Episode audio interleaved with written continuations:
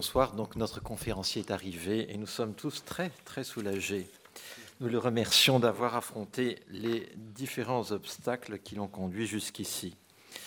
Avant de le présenter, mais ai-je besoin de présenter Olivier Roy, je voudrais vous présenter également des remerciements et vous indiquer euh, quelques précisions sur le programme dans lequel s'inscrit cette conférence.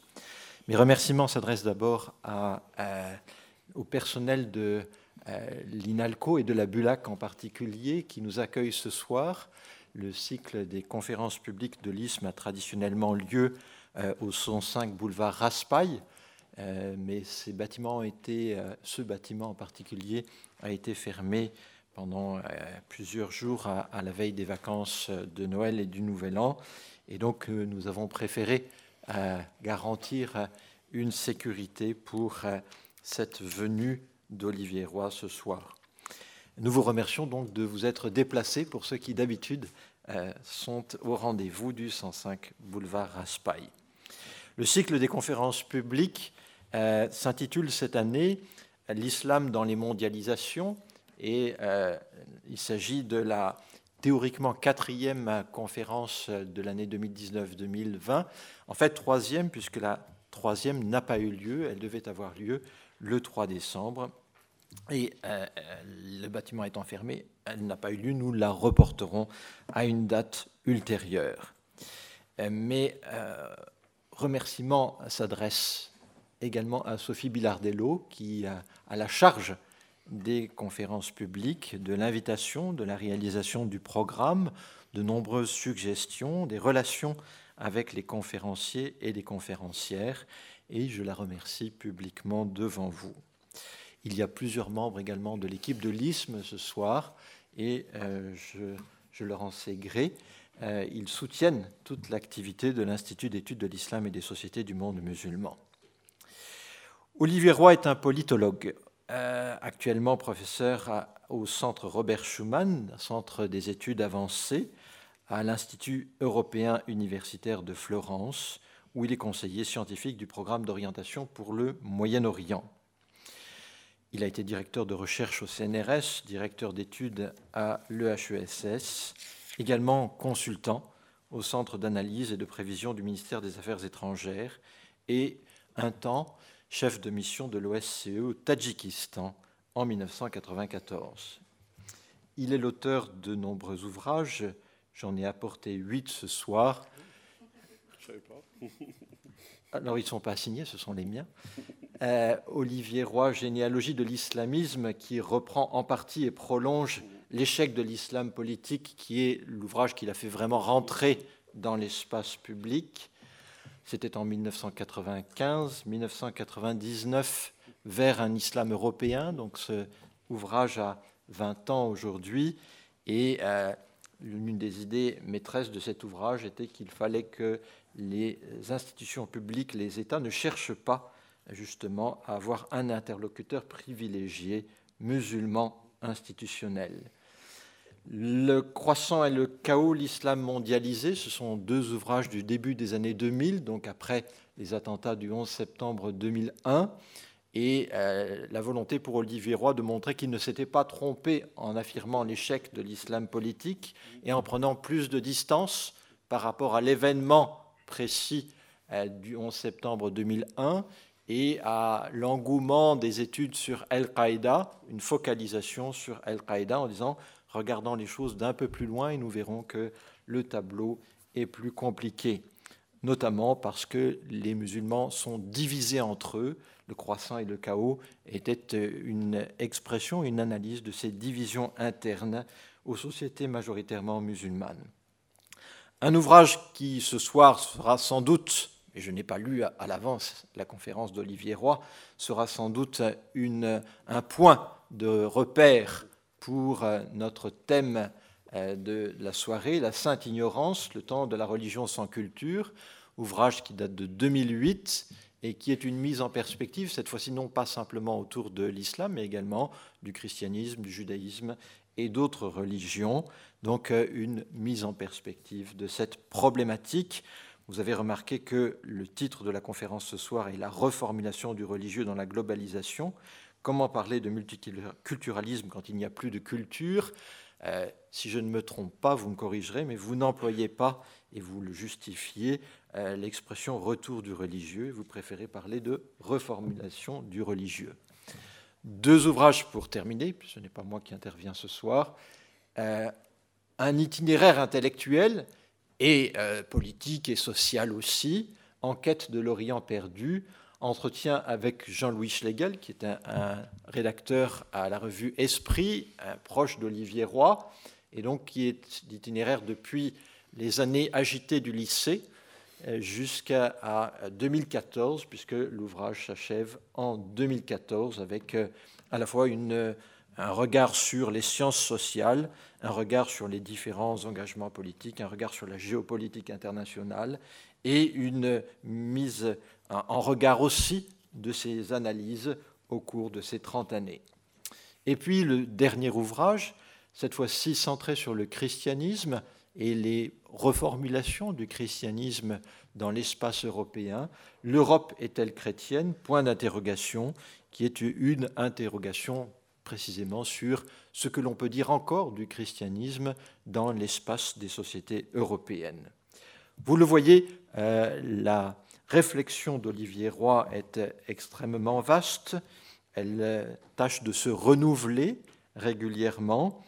Pour nous, euh, Institut d'études de l'islam et des sociétés du monde musulman, c'est une richesse euh, nous avons la possibilité de dialoguer et vous aurez pendant une heure la possibilité de dialoguer avec Olivier Roy. Il est possible de ne pas être d'accord avec toutes ces thèses et toutes ces analyses et donc la richesse vient de cet échange à la suite de l'intervention. Je vous cède et je vous remercie encore tout de suite la parole. Merci Dominique, et excusez-moi pour ce retard. En fait, je n'ai pas trouvé l'INALCO. Je suis arrivé à la bibliothèque, euh, la grande bibliothèque, et j'ai tourné autour de l'INALCO pendant un quart d'heure. Euh, Bon, euh, comme euh, disait Dominique Avon, euh, ce que je vais dire ce soir est, dans la ligne de ce que j'ai fait depuis quelques années, et en particulier dans la ligne du livre L'islam mondialisé et la sainte ignorance, hein, c'est-à-dire ce rapport sur, entre religion et culture sur lequel je travaille depuis 20 ans. Euh, comme sur l'islam, j'estime que j'ai un peu épuisé le sujet, enfin, euh, dans la mesure de mes compétences. Euh, je suis passé au christianisme, comme ça, ça me donne 20 ans de plus de, de, travail.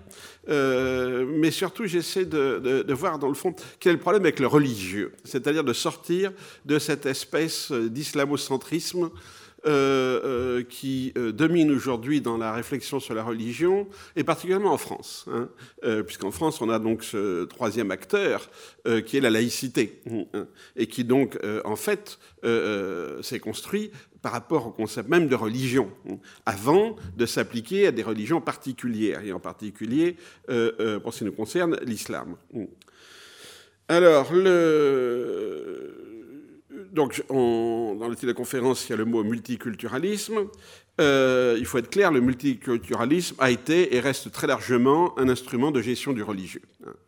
Euh, ça, c'est évident avec euh, l'immigration. Quand il y a une immigration massive d'un point de vue démographique, l'immigration de travail dans les années 60-70, les pays d'accueil, que ce soit la France, l'Allemagne, la Grande-Bretagne, ont utilisé euh, le modèle multiculturaliste, soit pour le euh, combattre d'une certaine manière, surtout en France, soit au contraire pour en faire un instrument de gestion, euh, comme c'est très clair en Grande-Bretagne, ou comme c'était très clair. Parce que maintenant, il y a un cliché qui dit que la Grande-Bretagne, c'est le modèle du multiculturalisme. C'est beaucoup plus compliqué. Le multiculturalisme est aussi en crise en Grande-Bretagne, pour les raisons d'ailleurs que je vais expliquer. Euh, et alors cette approche par la culture euh, remplissait plusieurs fonctions. Euh, une, ça permettait d'évacuer le religieux. Bon, un exemple très clair. Euh, vous savez qu'en France, on a donc deux lois pour les associations, une de 1901 et une de 1905, association culturelle, association cultuelle. Quand dans les années 90, puisque c'est la grande période, disons, de la question de la mosquée, hein, les années 90, euh, des responsables musulmans allaient voir les maires. Hein, en France, on leur demande, bon, on proposait la question de la construction d'une mosquée, des formes juridiques. la plupart des maires, et ça continue, leur disaient, écoutez, me parlez pas de mosquée, parce que si c'est une mosquée, je vais avoir des problèmes, ça va créer des tensions, etc.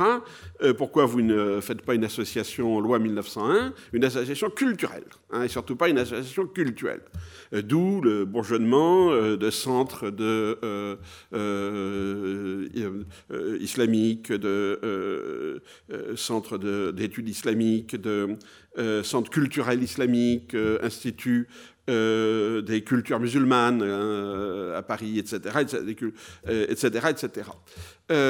donc ce n'était pas une évidence.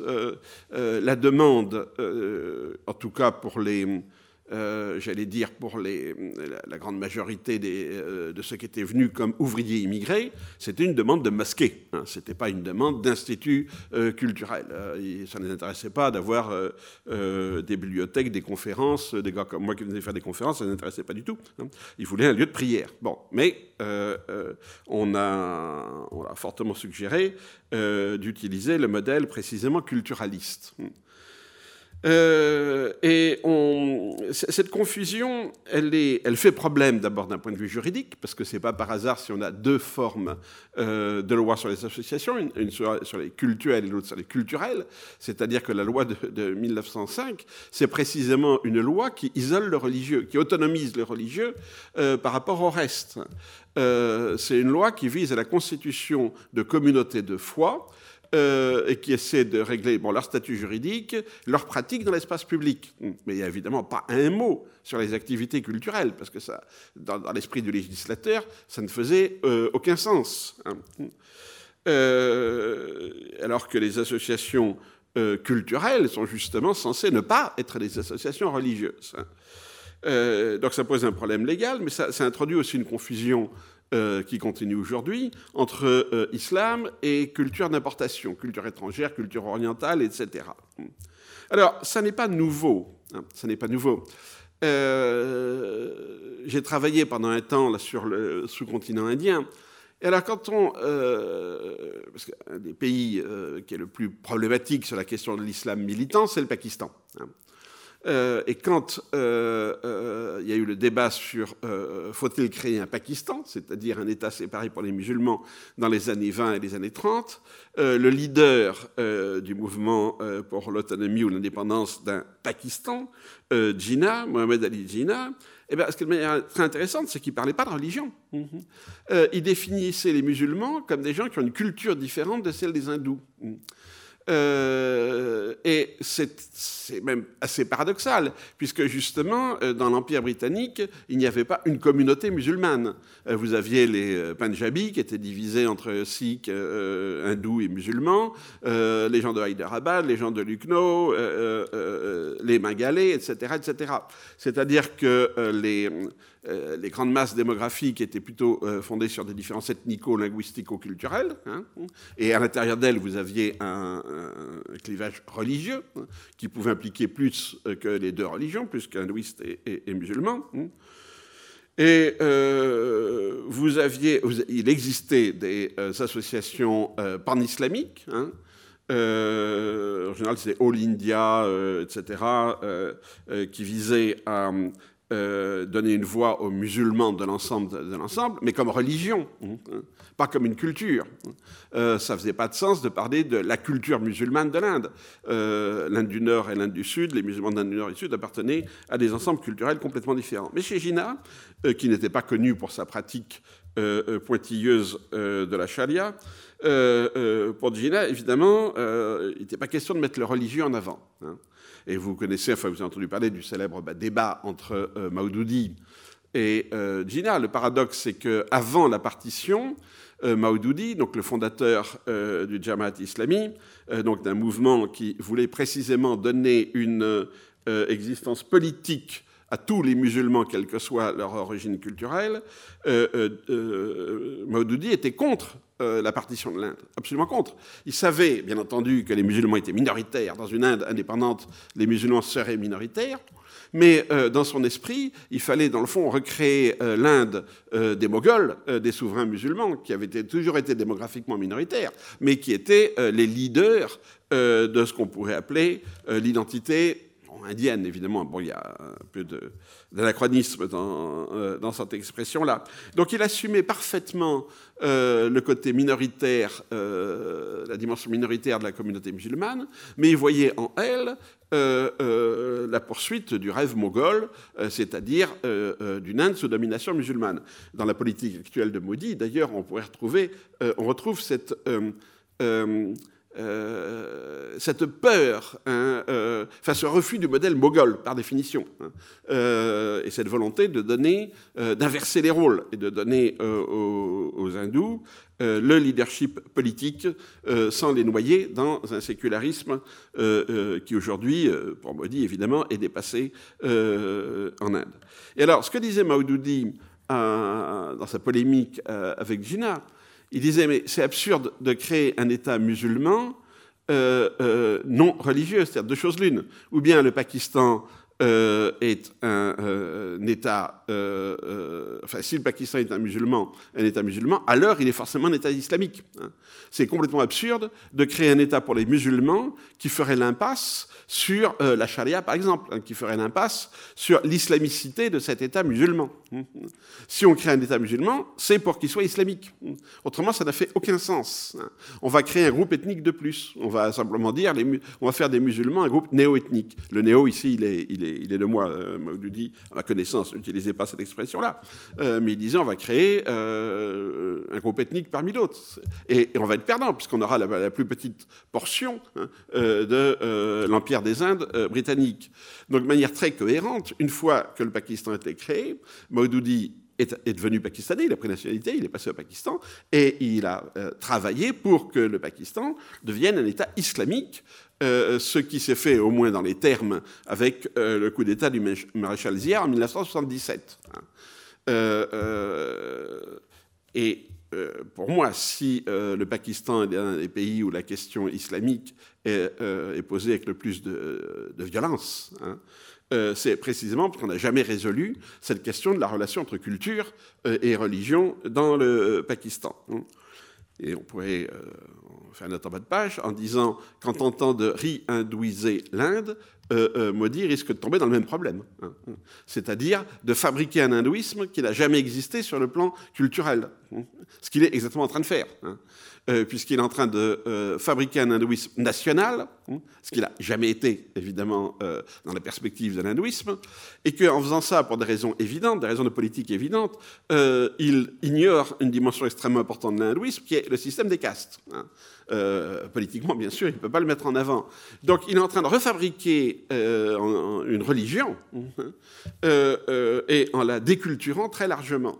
Donc, c'est très intéressant. On voit que cette question de la relation entre culture et euh, religion, euh, un, n'est pas euh, un phénomène contemporain, et deux, qu'elle repose sur, cette tension, justement, entre religion et, politique, et, pardon, entre religion et culture.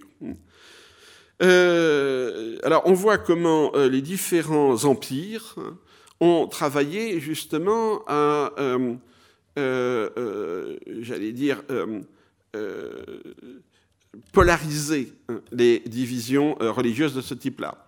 Euh, entre indiens, hindous, pardon, hindous et musulmans dans l'Empire britannique, il y avait toute une gamme de groupes, de gens, bon, on ne savait pas trop, est-ce qu'ils étaient des euh, hindous qui euh, musulmanisaient, est-ce qu'ils étaient des musulmans qui s'hindouisaient, bon, etc., des catégories comme on a pu en connaître dans le christianisme, avec les maranes, avec, bon... Et les Britanniques ont instauré le, recensement religieux, c'est-à-dire vous deviez remplir la case religion. Et évidemment, euh, vous mettez pas ce que vous voulez. Hein. Vous pouvez euh, pouvez toujours pas en France mettre pastafarian, par exemple. Hein. Euh, vous devez choisir parmi les cases existantes. Hein. Donc on a toute une série de groupes intermédiaires entre hindouisme et islam qui ont été reclassés par les Britanniques dans un camp ou dans l'autre. Hein. Euh, et cette, ce reclassement introduit toujours évidemment une polarisation et des tensions plus grandes. on pourrait montrer comment le système du, du Millat dans l'Empire ottoman jouait un rôle de même type, hein, puisqu'il ne reconnaissait pas euh, il ne reconnaissait qu'une religion du côté de l'islam, euh, l'islam et l'islam sunnite en particulier. Donc il ne reconnaissait pas tous les groupes chiites ou tous les groupes, justement, euh, comme les Alévis en Turquie. bon, dans le fond, est-ce que c'est est-ce qu'ils sont vraiment musulmans ou ils se situent, ça Non, ça ils devaient tous remplir la case musulman. Et euh, du côté des communautés chrétiennes, là au contraire, on avait toute une gamme, là on pouvait choisir dans toutes les euh, euh, subtilités des intersections entre les trois grandes formes de christianisme, orthodoxie, catholicisme et protestantisme, et tous les groupes ethnico-linguistiques qui pouvaient exister dans la zone. Ce qui fait que la conséquence, c'est que la question religieuse a été portée en, termes, enfin, en termes majorité-minorité. Hein et que la question de la liberté religieuse euh, est très rapidement devenue une question qui est pensée en termes de euh, droits des minorités. Euh, puisque, en Europe, on avait aussi un phénomène, enfin, des, phénomènes comparables. Hein. Définir le protestantisme comme une minorité ou majorité, puisque tout le, système westphalien était une fabrique de majorité et de minorité, hein, par définition. Euh, bon, l'histoire a fait que dans certains pays, on avait égalité, mais ce n'était pas, euh, l'esprit du, euh, du, traité. Et quand la question de la liberté religieuse s'est posée, bon, dans des contextes complètement différents, liberté des hindous et des chrétiens au Pakistan, pratique de l'islam en Europe après l'immigration, on a pensé ça essentiellement donc, en termes de droits des minorités, c'est-à-dire de liberté collective. Euh, euh, ce qui a arrangé tout le monde pour des raisons euh, pour les islamistes, enfin pour les musulmans stricts, ça permettait d'esquiver ou de justifier l'interdiction faite à un musulman de changer de religion. Puisqu'à partir du moment où c'était une liberté collective, une liberté de euh, minorité. Bon, ben, euh, chacun dans son groupe. Euh, le groupe en tant que tel a des droits, hein. mais l'individu, en tant que sujet croyant, n'a pas de droits hein, spécifiques. et le système a rangé aussi beaucoup de minorités. parce que ça mettait les membres de la minorité sous le contrôle du clergé. Hein. C'est pour ça qu'aujourd'hui, bon, au Liban, alors qu'il y a une demande populaire pour qu'on abolisse le système communautaire et qu'on crée un État civil euh, euh, commun, un état civil qui est, euh, oui, un état civil commun à tout le monde, pour remplacer ce système communautaire où vous devez vous marier, divorcer, etc., dans le cadre de votre groupe religieux, système hérité, remanié mais hérité de, de l'ottomanisme, toutes les autorités religieuses s'y opposent, bien sûr, parce que ce, cette conception de la minorité religieuse donne aux autorités religieuses le contrôle euh, de leurs ouailles, même s'ils savent que les ouailles vont de moins en moins euh, à la messe. Euh, donc à la fin, c'est une forme de contrôle, j'allais dire, quasiment administratif. Et là aussi, on a toujours ce problème, on a ce marqueur religieux qui définit une communauté avec ses droits, qui définit donc un système de minorité-majorité, surtout de minorité en essence. Hein. Euh, et en même temps, euh, à quelle culture ça correspond hein euh, bon, si vous prenez l'Inde, par exemple, entre un Bengali hindou et un Bengali musulman, est-ce qu'ils ont deux cultures différentes? Bien sûr que non. Hein. Surtout si on les compare à des Punjabis. Bon. Beaucoup de minorités chrétiennes, nombre de minorités chrétiennes au Moyen-Orient partagent la même culture que euh, le groupe musulman euh, dans lequel ils vivent, hein, que ce soit sur le plan linguistique, euh, sur le plan culinaire, sur bon, des tas d'éléments qui définissent la culture au sens anthropologique, disons, du terme. Mais cette ambiguïté, dans le fond, a arrangé tout le monde. Hein. Le problème, c'est qu'aujourd'hui, on est dans une déconnexion culture-religieux. Alors, ce que je dis, et, comme disait Dominique avant, c'est contesté. Il y a des gens qui disent on est toujours dans de la culture. Bon. je pense qu'on est dans une crise profonde aujourd'hui de la culture. Euh, la globalisation est destructrice de culture, hein, de la culture anthropologique telle qu'on le connaît. Association, si vous voulez, d'un groupe, d'une culture, d'un territoire, euh, euh, ça disparaît. Et que la, globalisation entraîne une autonomisation des marqueurs religieux, euh, qui ne sont plus connectés à des euh, cultures précises et qui, euh, dans le fond, vont se reconstituer comme système normatif autonome. Alors, on pourra revenir là-dessus, mais je pense que la, globalisation est une machine à produire du normatif. parce que la globalisation fonctionne sur le refus de l'implicite, hein, la disparition de ce qu'est une culture comme un implicite partagé. Euh, indépendamment des conflits que les gens du groupe peuvent avoir entre eux. Et donc, on passe à un système aujourd'hui de codification généralisée de tout. Euh, alors évidemment, euh, il y en a qui ont conclu que je mets MeToo et les salafistes dans le même panier. Euh, bien sûr que non, bien sûr que non. Euh, sauf que on est effectivement dans des tas de domaines dans la mise en place de systèmes normatifs autonomes et donc qui sont sous le contrôle du judiciaire hein, par, définition. et que le religieux n'échappe pas à ça. Il, fait même partie de cette transformation. Euh, donc c'est pas seulement une question, j'allais dire, euh, d'immigration, c'est pas seulement une question de post-colonial. Euh, même là où il ne se passe rien, même là où on n'a pas cet héritage complexe du colonialisme, on a ces phénomènes de déconnexion du religieux et du politique. bon, à partir de là, je vais prendre des exemples dans des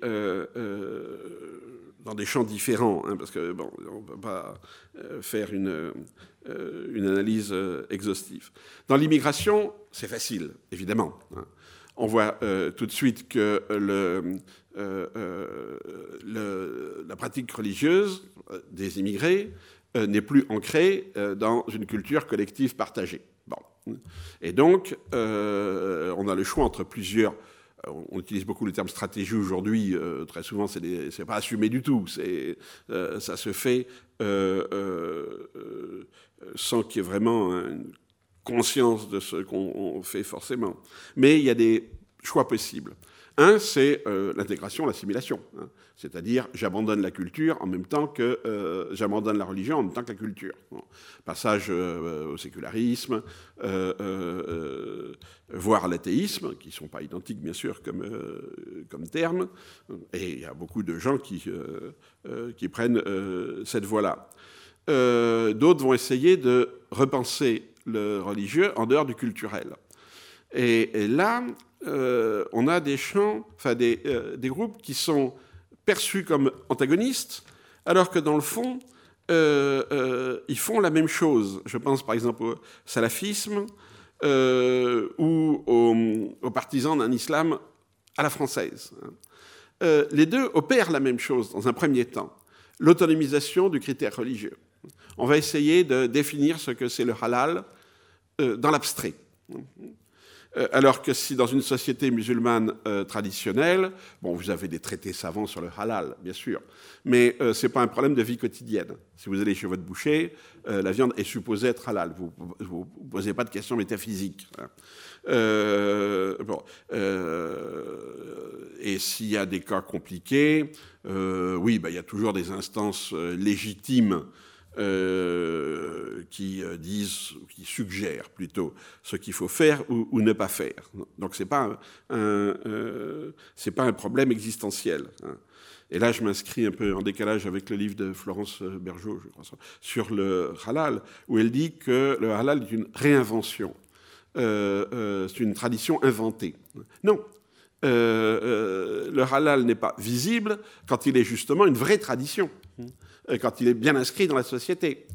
Euh, euh, ce qui est inventé, c'est pas du tout le halal, c'est le marché du halal. Hein. C'est-à-dire quand vous devez faire circuler des produits halal dans un marché qui n'est pas fait pour ça. Donc vous devez isoler le marqueur halal. Alors au début, dans les années 90, c'était essentiellement la question de la viande, hein, euh, de, euh, euh, de l'abattage rituel, et puis on n'allait pas plus loin. mais ensuite, vous avez tout un travail d'élaboration, parce qu'il y a des enjeux également économiques, évidemment, sur... c'est un petit peu comme le bio, quoi. on va faire du camembert halal. Hein. Euh, me demandez pas la recette, mais euh, euh, qu'on va faire du camembert bio. ne me demandez pas non plus la recette.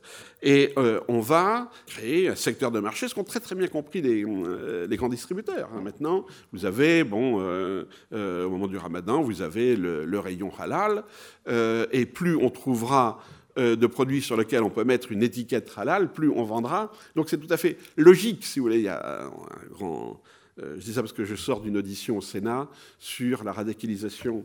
Euh, euh, donc, voilà, quoi. Nos, partie de nos sénateurs se sentent assiégés dans un monde où on voit le halal progresser et se rapprocher du, palais du Luxembourg. Euh, c'est pas parce que les rayons, vous avez une augmentation des rayons halal dans les supermarchés que vous avez une progression de l'islamisation de la France. Hein. par contre, vous avez une sophistication euh, de l'expression de la demande religieuse. C'est pas que les gens sont plus religieux, euh, c'est que, euh, tout à l'heure, on n'est pas dans un retour du religieux, on est dans une reconstruction du religieux. Et comme cette reconstruction du religieux entraîne des enjeux économiques, financiers, mais également politiques, qui parlent au nom des musulmans On a donc, plus vous inventez de produits halal, plus vous augmentez votre sphère d'influence, hein, si, je, peux dire. Et alors, ce qui est très intéressant, c'est qu'on voit que cette autonomisation du religieux, qui devrait être une bonne nouvelle, hein, euh, dire bon ben voilà, euh, on n'est plus dans l'immigration euh, qui a des problèmes d'intégration culturelle. Hein. Quand on en est à faire du bœuf bourguignon halal, on peut se dire bon, il y a du progrès, peut-être pas culinaire, ça c'est une autre chose, mais il y a un progrès. Eh ben non, c'est exactement la réaction contraire. Hein. Tout le monde trouve normal qu'un couscous soit halal, euh, qu'un restaurant couscous soit halal. Mais quand euh, la chaîne, je ne me rappelle plus laquelle, c'est Burger, euh, je ne sais pas quoi, il y a quelques années, ont voulu, ont décidé que dans les zones euh, où il y a euh, une clientèle musulmane, supposée musulmane, parce qu'il faut se méfier aussi de ces stratégies de marketing, mais enfin, euh, dans les zones où il y a une population majoritaire, supposée majoritairement musulmane, on va faire du hamburger halal, hein, et on va faire que ça euh, parce qu'évidemment, on ne va pas se permettre d'avoir deux cuisines euh, dans un fast-food. Déjà qu'une cuisine, bon, euh, mais deux, bon. Il y a eu une réaction extrêmement violente. Hein. Les identitaires sont venus protester, jeter des têtes de cochon, etc. alors qu'ils ne feront jamais ça pour un restaurant marocain halal. Alors, ce qui est intéressant, c'est de voir que cette déconnexion du culturel et du religieux a un effet anxiogène. Et pas seulement euh, euh, chez les croyants qui sont euh, dans l'angoisse de savoir où est le bon religieux. Hein. Est-ce que je ne suis pas en train de pécher sans le savoir hein. Est-ce que mon shampoing est halal? Bon, le concept de shampoing halal est récent, ça je, reconnais. Hein. alors que celui de halal, il remonte au temps du prophète.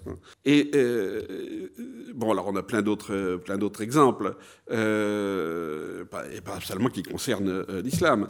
un cas que je cite dans euh, dans mon livre euh, La Sainte Ignorance, c'est quand la communauté Lubavitch de Montréal a demandé à la municipalité euh, le droit de poser un fil blanc invisible à 3 mètres au-dessus des gens autour du quartier parce que bon, ça permettait pour le Shabbat de je sais pas trop quoi. Hein. et l'argument était très, était très simple. c'est l'argument de Charles Taylor sur l'accommodation raisonnable. Pour vous qui est un fil invisible à 3 mètres au-dessus de votre tête, Bon, euh, euh, vous n'en avez rien à faire, quoi. C'est, pas un problème pour vous. Pour nous, religieux, ce fil est extrêmement important. Donc, euh, c'est win-win, gagnant-gagnant. Hein. plus exactement, vous ne perdez rien et nous, on gagne. Bon. il y a eu un refus de la municipalité locale, disant on ne veut pas vivre sous du religieux. Et l'argument qui consiste à dire mais si vous n'êtes pas croyant, le religieux pour vous, ça ne veut rien dire. Eh bien non. Hein.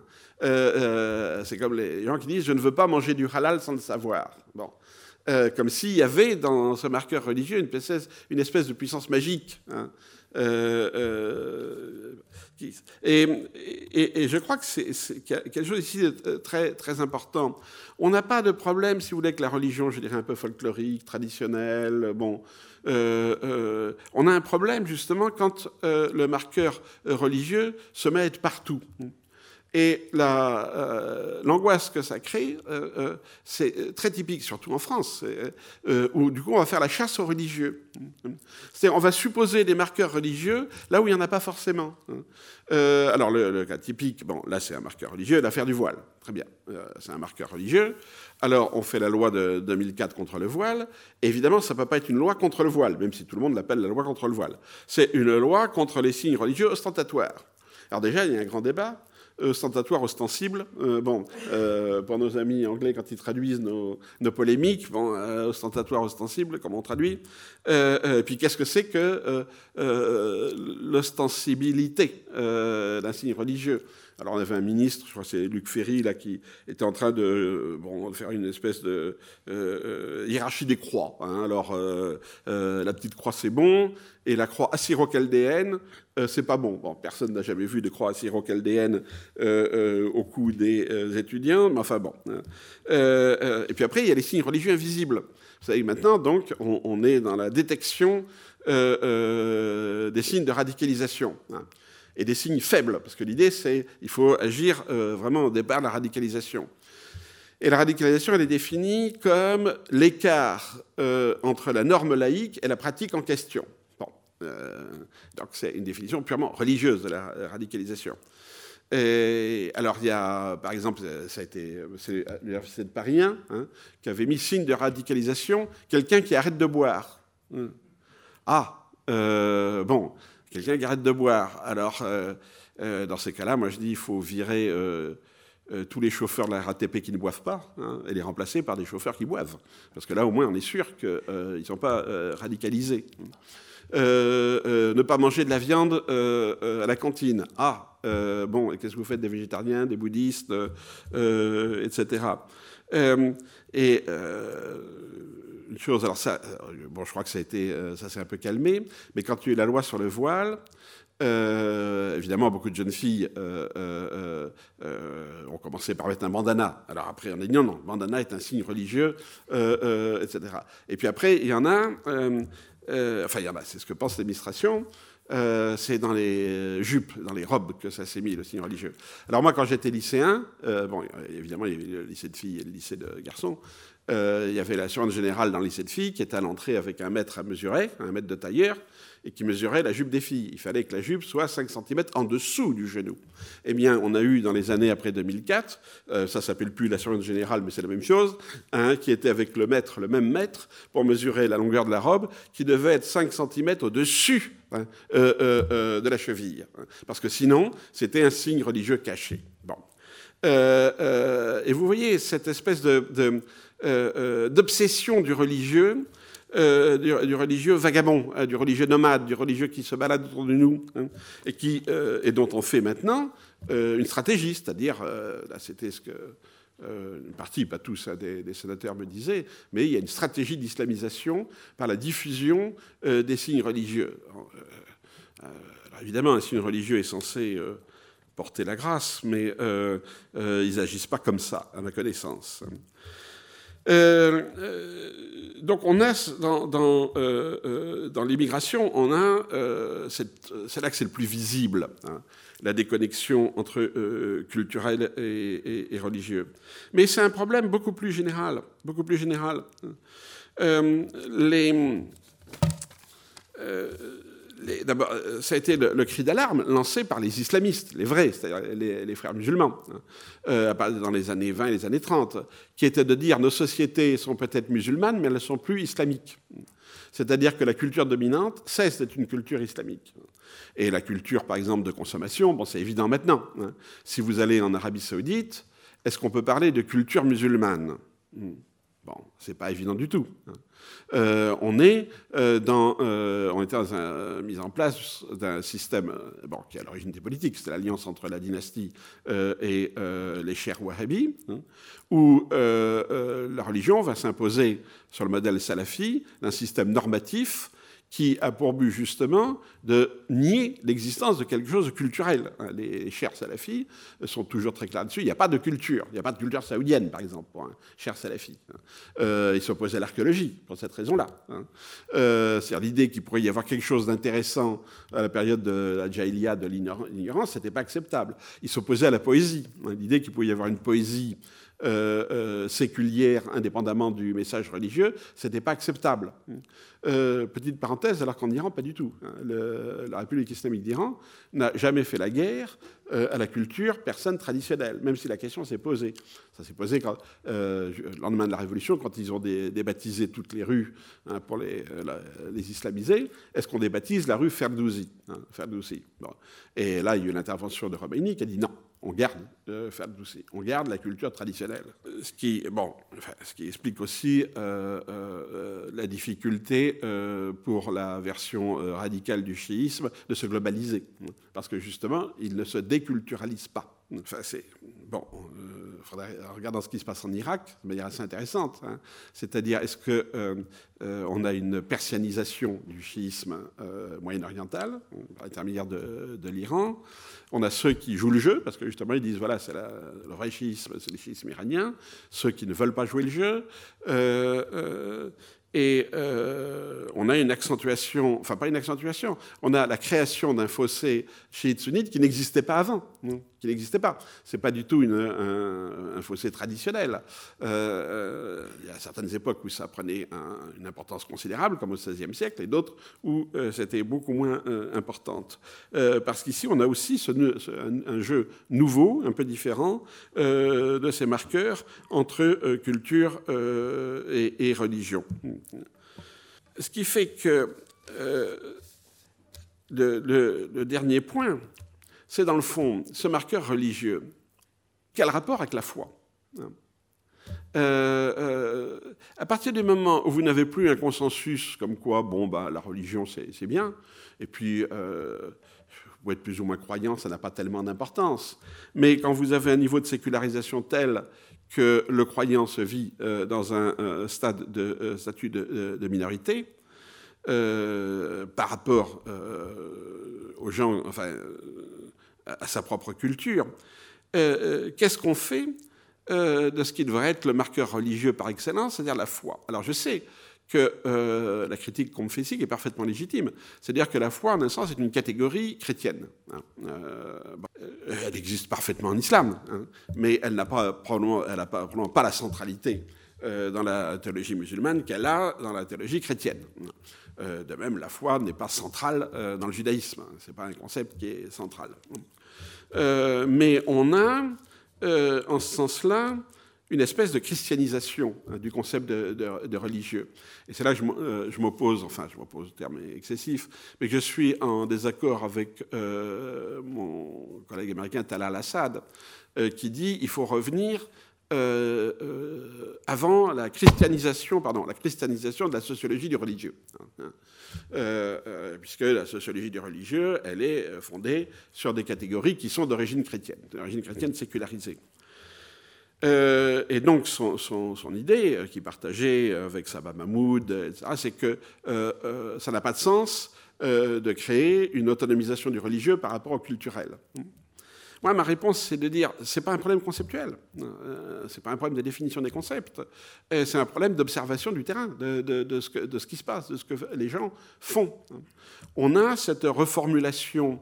alors, je, je passe j'allais dire du coq à l'âne, mais ça serait euh, pas très sympathique pour les, ceux qui occupent les deux euh, pôles.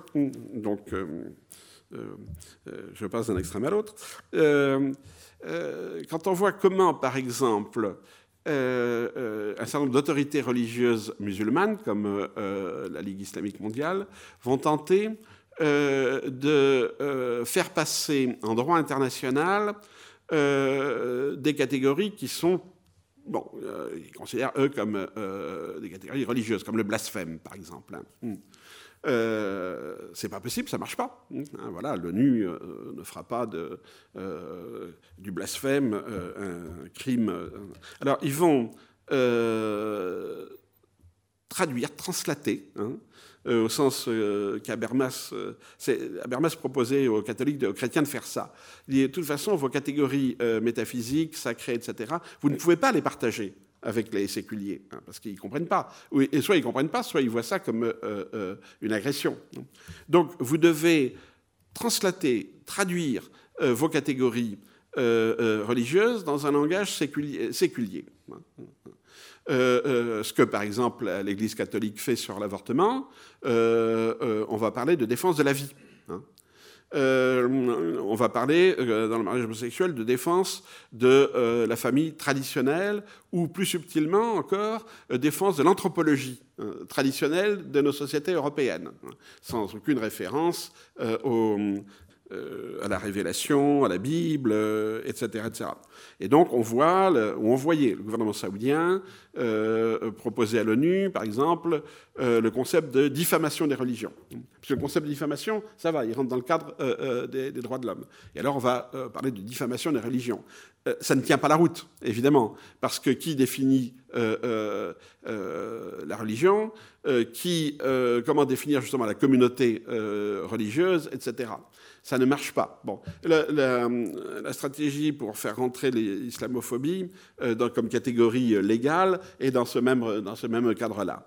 Euh, mais ça ne marche pas vraiment. Enfin, on va utiliser ça, la diffamation, l'antiracisme, là aussi pour tenter de repasser les catégories qui sont à l'origine religieuse dans des catégories juridiques de droits de l'homme sécularisées. Hein le problème, c'est qu'en faisant ça, on sécularise la religion euh, également. Euh, puisque, euh, bon, défense des droits des minorités, alors j'ai vu ça aux États-Unis, mais vous avez donc dans l'université, sur le campus, les minorités, elles ont leur stand et puis elles exigent d'être reconnues, protégées. Donc vous avez le groupe LGBT qui est à côté du groupe salafi. Hein. Euh, parce qu'on a deux minorités là qui effectivement considèrent qu'elles ne euh, sont pas euh, protégées, représentées, etc. Donc là encore, on noie complètement le, religieux. Et on accentue dans le fond la sécularisation. D'où la crispation religieuse d'aujourd'hui. parce que les formulations, les manières d'essayer de, repenser la liberté religieuse euh, euh, euh, se font par justement une accentuation de la sécularisation du religieux. La France est un exemple absolument typique, où il est très clair, si vous voulez. Je vous donne l'exemple de cette dame marocaine, c'était quoi, il y a une dizaine d'années, hein, qui se fut refusée la nationalité à cause de sa pratique excessive de la religion. Le concept pose problème. Hein. Euh, bon, est-ce qu'on va refuser la nationalité à un moine orthodoxe euh, euh, syrien parce qu'il a une pratique excessive de la religion? Ce qui est évident, il a une pratique excessive de religion, on est tous d'accord. Bon, il ne fait que ça du matin au soir. Hein. et en plus, il dort très peu. mais qu'est-ce que ça veut dire hein, Ça veut dire qu'il y a des religions, et là, il faut assumer, qui font partie de notre identité. Mais l'article 1 euh, de euh, la loi de 1905, c'est euh, la République ne reconnaît aucun culte. Bon. Donc on ne peut pas avoir une pratique après disant on reconnaît aucun culte sauf le culte catholique, hein. même si dans la pratique de l'État français il y a effectivement une prime au catholicisme. Hein. Euh, me dis où ça, quoi, comment? Euh, Ben, vous regardez l'armée, par exemple. Hein. Euh, l'armée, vous avez les, les aumôneries. Hein. vous avez quatre aumôneries aujourd'hui la, catholique, la protestante, la juive, enfin l'israélite, puisque l'armée a gardé le, vocabulaire d'avant la guerre de 45, euh, vocabulaire napoléonien, si je peux dire, et puis la musulmane. Hein. Mais donc, celui qui dirige l'aumônerie israélite s'appelle l'aumônier en chef. Hein. il aime pour les musulmans, il aime pour les protestants. Mais, pour les catholiques, non, c'est l'évêque aux armées. Hein, euh, euh, il n'est pas aumônier en chef, il est évêque aux armées. Bon, donc euh, nous avons gardé un petit privilège de l'Église catholique dans le système français, sauf qu'il n'est pas défendable, j'allais dire juridiquement. Hein, voilà. la République ne reconnaît aucun culte. Donc on est on ne sait pas trop quoi faire justement de cette autonomie du signe religieux. Hein. Et en France en particulier, on tend à vouloir l'ignorer. Hein. Il est clair dans tous les débats qu'on a sur qu'est-ce que c'est que la radicalité, eh ben, la vision française, c'est qu'un croyant modéré est forcément quelqu'un qui croit modérément. Mais le problème, c'est que ce n'est pas du tout la vision que les religieux ont de la religion. Hein. Euh, euh, la religion fait l'apologie de celui qui croit absolument. Hein. Euh, et ça, le Nouveau Testament est plein d'injonctions à croire absolument, hein, et pas à croire relativement, pas croire un peu. Pas, bon. donc on a plus que jamais cette espèce de confrontation entre un absolu religieux et une société sécularisée, profondément sécularisée. ce qui renforce cette déconnexion entre, le, entre culture et religion. Voilà, euh, c'est là où on en est. Et euh, euh, ça s'accentue encore une fois par la globalisation qui favorise les religions non culturées, non ancrées culturellement. Il est évident que la religion qui se propage le plus hein, dans le monde aujourd'hui, contrairement à ce que beaucoup de gens croient, c'est le protestantisme pentecôtiste. C'est la religion qui se développe le plus. Parce que c'est celle qui, justement, a euh, le mieux mis en place les instruments de sa propre déculturation. Euh, le salafisme fonctionne bien, hein, là aussi. Mais en même temps, on a un problème pour ces groupes religieux. Hein. Euh, c'est que cet absolu religieux n'est pas tenable. et il faut penser la reconnexion. Enfin, on n'est pas obligé. Euh, tout le problème de l'Église catholique, c'est la reconnexion. Comment se reconnecter avec la culture? L'Église catholique, euh, euh, enfin le catholicisme, officiellement c'est la même chose, hein, a toujours été obsédé par la culture. L'Église ne peut pas accepter hein, qu'on soit déculturé, qu'on renonce à la culture. Alors que pour le protestantisme de type évangélique, c'est évident, c'est absolument pas un problème, la, culture. Pour le salafisme, c'est évident aussi. Euh, et pour toutes ces nouvelles religions euh, qui se développent sur leur auto-déculturation, c'est évident aussi. Donc là, il y a une tension euh, très forte et qu'on voit à des niveaux différents. un des niveaux, c'est juste un exemple que je donne, c'est la représentation, par exemple, des musulmans de France. Alors, on pourrait logiquement euh, euh, considérer que dans un État laïque et républicain, euh, est musulman celui qui se dit musulman, et musulman le croyant. Donc une, représentation des musulmans de France, c'est une représentation religieuse. Non, il y a des gens qui disent moi je suis athée et je, refuse d'être représenté par des religieux. Euh, il faut qu'il y ait euh, des laïcs. Euh, on veut des laïcs dans l'instance de représentation des musulmans de France. Si c'est laïque au sens chrétien du terme, c'est-à-dire quelqu'un qui n'est pas ordonné prêtre, bon, évidemment, ils sont tous laïcs s'ils sont musulmans, au sens catholique du terme laïque. Mais si c'est au sens où la religion, oui, bon, j'en ai rien à faire, ça pose un problème ici euh, euh, fondamental. Et c'est là que la culture va faire revenir, va faire retour, hein, avec une espèce de réinvention euh, de culture, par exemple une culture arabe. Hein, où on va bon, mettre en avant la musique, la cuisine, etc.